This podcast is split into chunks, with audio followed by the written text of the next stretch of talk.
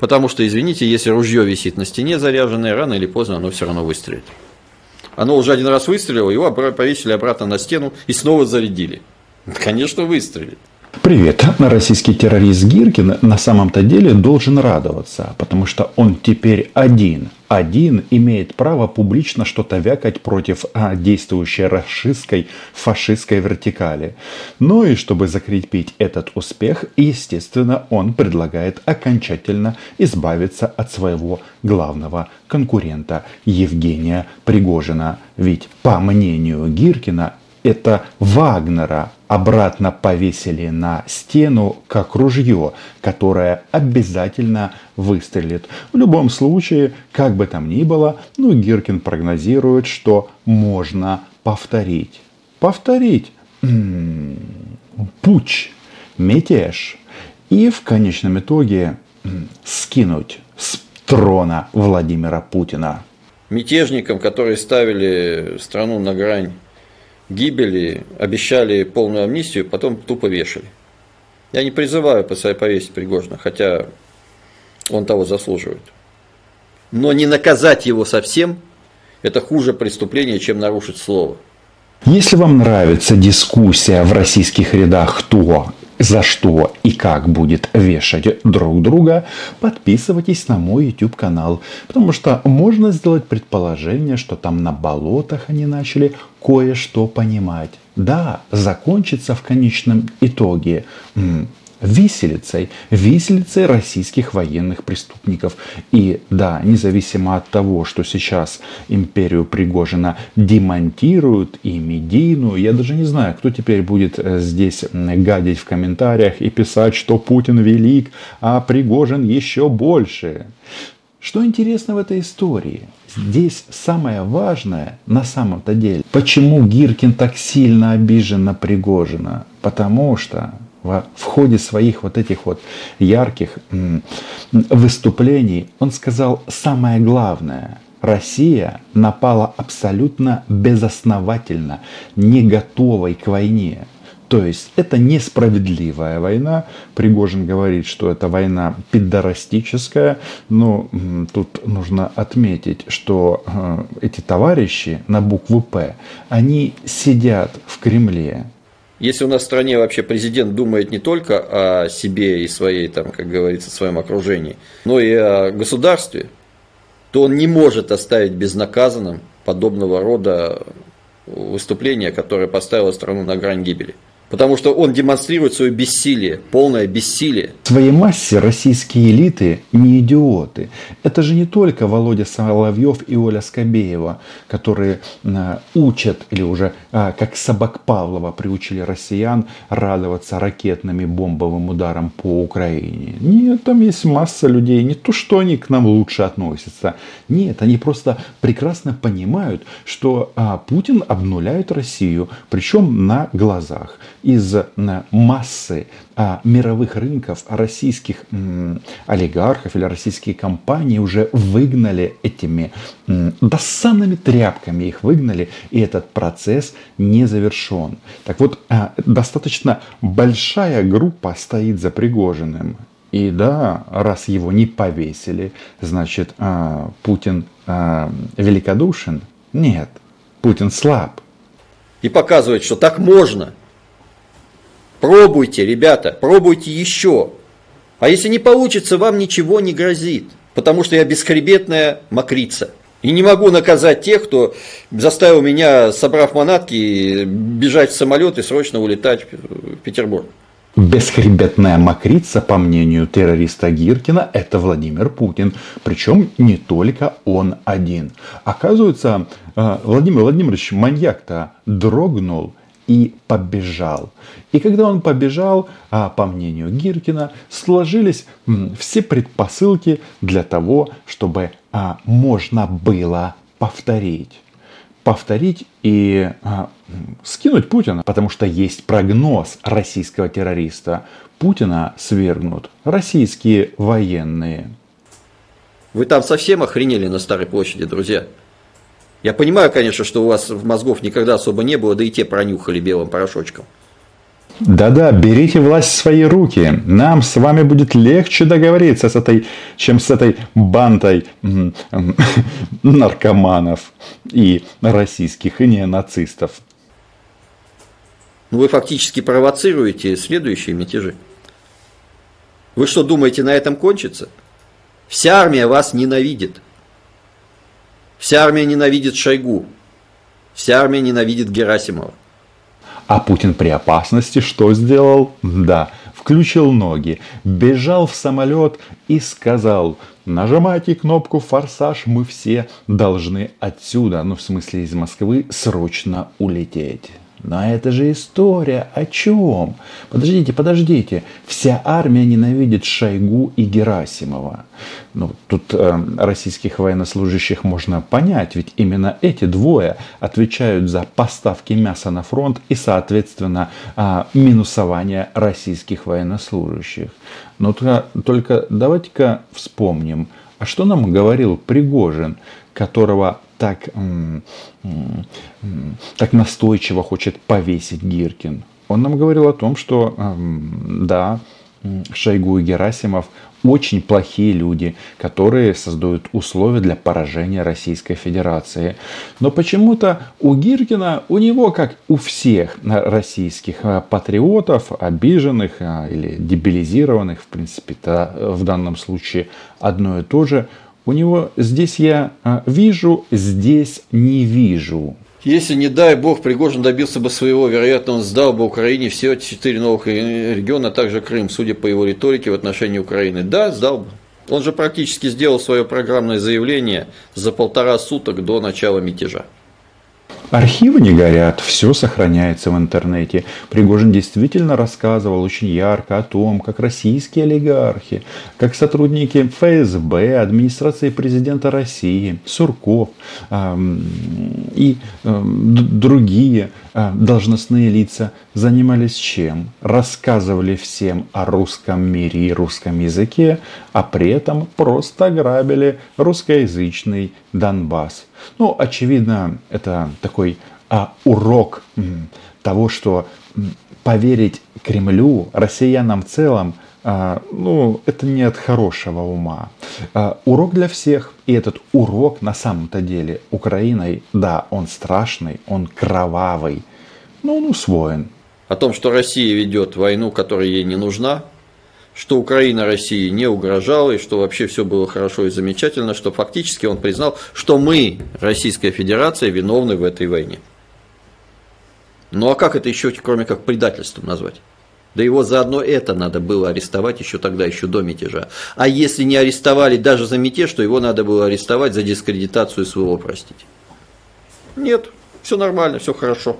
Сама постановка вопроса российскими пропагандистами, да и российским пока еще президентом, что, мол, Украина угрожала Российской Федерации, ну, естественно, стаи, отряды боевые наших очень отравленных боевых комаров, говорит только об одном, что Россия нифига не великая страна, потому что, ну, не может быть так, чтобы этот а, Мишка Кремлевский боялся а, небольшой страны, которую они называли а, слабой, коррумпированной, еще какой-то. Путин все время думал об украинских лесах и украинской промышленности и так далее, и так далее.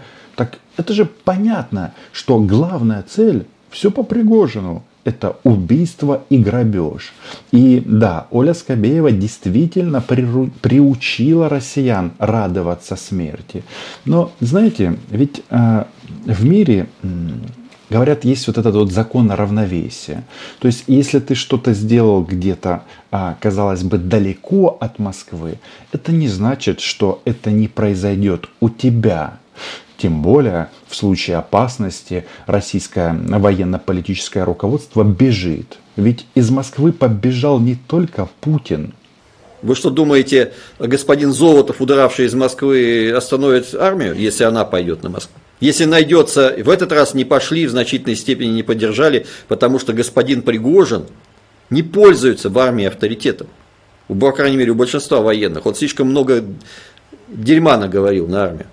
Причем не на конкретных лиц, а именно на армию, на всю целиком. петушками, извините, его органы, его, как говорится, СМИ называли армию регулярно, всех вообще. Если так будет продолжаться, то Владимир Путин будет звонить Зеленскому и будет говорить, помоги, меня хотят свергнуть, меня хочет свергнуть моя собственная армия. Ну а наше военное руководство, они скажут, да мы этими занимаемся, мы уничтожаем российских оккупантов. Но сам факт того, что а, следующий мятеж подымут военные, это, мне кажется, правильный прогноз. Причем, чем быстрее российские военные до этого догадаются, тем больше их останется живыми. А так, а, рано или поздно на территории Украины они все умрут. И вот они тут говорят, что контрнаступление не задалось. Ребята, ну что вы так спешите? Вы знаете, лично я, я а, в таких делах спешить не надо. Я бы вообще подождал бы самолетов и атакамс. Ну а почему бы и нет? Зачем нам а, бежать на м, рубежи там, где есть живые российские солдаты? Нужно а, захватывать те м, рубежи, где уже нет живых российских солдат. Там есть или умные, которые отпятисотились, ну в смысле или сбежали, или сдались, ну или мертвые, ну согласитесь. А если это будет не другой человек? Если вы доведете ситуацию до края, и когда военные просто пойдут и скажут, ну хватит, надоело. Вы, наверное, заметили, что в российском сегменте интернета опять начал появляться вал вот этих вот плачущих женщин, которые говорят, что их мужиков пустили на мясо. А, вопрос, а что ж они плачут? Причем, что ФСБ всячески купирует вот эти вот заявления, работают с этими женщинами, предлагают деньги, некоторых садят в тюрьму, насилуют, да все что угодно. Ведь а, пока русский солдат а, где-то там умирает в степи Запорожья, то кто защитит его семью? Да, кстати, сами Гиркин об этом говорит, что э, будут мятежи, причем разного характера. С одной стороны, военные подымут бунт, с другой стороны, э, мигранты из стран Средней Азии, которыми сейчас Путин массово замещает российских мужчин. Потому что российские мужчины где? А, на войне. А их жены что? Ну, да, э, что-то там постанывают э, на тему блин, зачем нам эта война? А нет, этого они не говорят. Они хотят, чтобы их мужиков вернули, а отправили каких-то других на войну. Мысли о том, что война не нужна в принципе, пока на болотах нет. Поэтому с российскими оккупантами ну, нужно поступать так, как мы поступаем. Пригожин со своей бандой приближался к Москве. На самом деле мы вот настолько были от того, чтобы рухнуть в хаос. А вот теперь давайте-ка послушаем, что несет так называемый русский мир, а, российский фашизм. Тут важный а, следующий аспект, потому что то, что сейчас говорит Гиркин, это рукотворное явление, в том числе им лично. И то, что они продуцируют, то, что они создают, теперь возвращается в Россию. Как они говорят в таких ситуациях? А, есть классное любимое слово «гойда». Вы что думаете, если бы Пригожин ворвался в столицу, тут бы просто бы произошел смена власти? И все бы продолжалось по-прежнему? Ничего подобного. Мы бы свалились в смуту такого уровня, что даже 1917 год мог бы показаться цветочками. Теперь все задаются вопросом, а как так получилось, что гении кремлевские в принципе создали ситуацию, когда Рашка может развалиться? То есть так сильно хотели убить украинцев, что поставили э, под риск, э, риск существования свою большую пока еще страну. Я бы сказал, не большую, точно не великую, длинную, но ее можно понемножечку начинать нарезать. Так вот, как выглядит российский или русский мир? Реэкспорт, он происходит здесь и сейчас. На территории крупнейших городов страны. С разрывом логистических связей и, соответственно, э, с прекращением централизованного снабжения способен был бы в неделю уничтожить крупнейшие городские центры, привести их полностью в состояние полного разгрома и голода, извините, самого натурального. Голод в российских городах. Давно такого не было. И вот опять этот вопрос на повестке дня. В принципе, Москве и Питеру немножечко похудеть, может даже пойдет на пользу. А, это будет эм, польза для здоровья. Но откуда это он знает? Откуда Гиркин все это знает? А, они это уже устроили в Донецке в 2014 году. Где вы были 8 лет и как вы бомбили Бомбас? На Донбассе осенью 2014 года был голод. И несколько сот, особенно стариков и инвалидов, которые не, не имели возможности э, нормально передвигаться, просто погибли от голода. Многое, большое количество людей погибло от, э, особенно стариков, подчеркиваю, от недостатка лекарств. Умножьте все это на миллион, эти несколько сот, и получите то, что будет у нас в случае смуты. Вы понимаете, с кем мы имеем дело? То есть он здесь, сейчас публично хвастается, что его деятельность в 2014 году, и пока его не выперли из Донбасса, точнее не отозвали, э, его центр не отозвал его в Москву, а его дело продолжили другие. Вот это они устроили на украинской земле. И продолжают это устраивать. Вы думаете, в Новой Каховке как-то по-другому? Или в каких-то других оккупированных Россией, фашистской России городах? И да, там живут русскоязычные, но они хотят убить всех. Им вообще все равно. Ведь это делается ради великой России, ну и чуть-чуть Чечни. Кстати, а, Рамзан Ахматович не просто так немножечко молчал, ждал паузу, а потом его армия застряла в пробке по направлению к Ростову. В случае победы Пригожина нас ждал бы полный хаос, сразу отделение Чечни – Сразу просто сходу. Потому что Кадыров не признал бы Пригожина новым королем, условно говоря. Если что, Украина Ичкерию уже признала. Ребята, берите власть в свои руки. С вами нам тоже будет легче договориться, чем с этими кремлевскими безумцами. Кстати, э, насчет кремлевских безумцев. У них же 24 июня был массовый забег.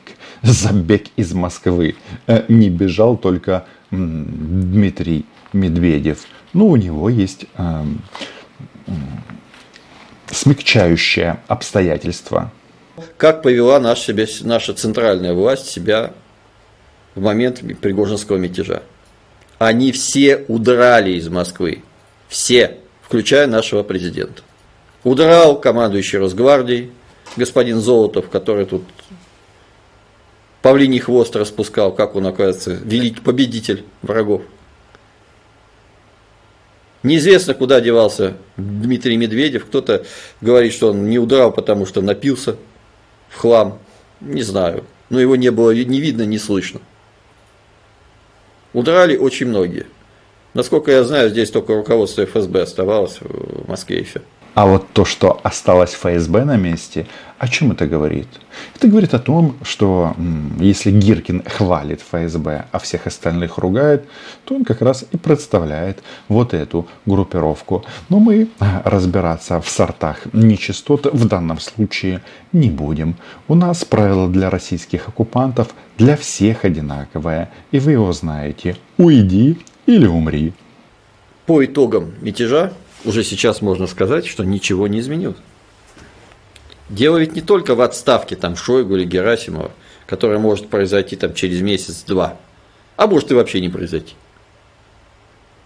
Дело в том, что никаких выводов из вот этого висения на волосочке власть не сделала. Ну, по крайней мере, их не видно. Главный руководитель мятежа никак не пострадал. Вот сегодня на утро он находился в Санкт-Петербурге. Вчера он был в Москве, позавчера он тоже был в Москве. Ну, это просто нонсенс. Я такого в истории не знаю. Нет, бывало в истории масса случаев, когда, э, чтобы погасить мятеж, вдохновители организаторов высылают за границу. Ну, типа, или дают им сбежать за границу. Но я не знаю случаев, когда уже с высланной за границу руководитель мятежа совершенно спокойно прилетает обратно и делает здесь свои дела, и никто на него не обращает внимания. А все дело в чем? Дело в том, что Беларусь не за граница, ведь это союзное государство. А, тенденции понятны. А, значит, а, чем больше мы уничтожаем российских оккупантов, тем сильнее Кремль покрывается трещинами. Будем продолжать. А, у нас есть время, у нас есть союзники, у нас есть желание. Ми маємо часто натхнення. Смерть російським окупантам Всем. Подписывайтесь на мой YouTube канал. Называем здесь вещи своими именами. А Україна була, є і буде. До зустрічі!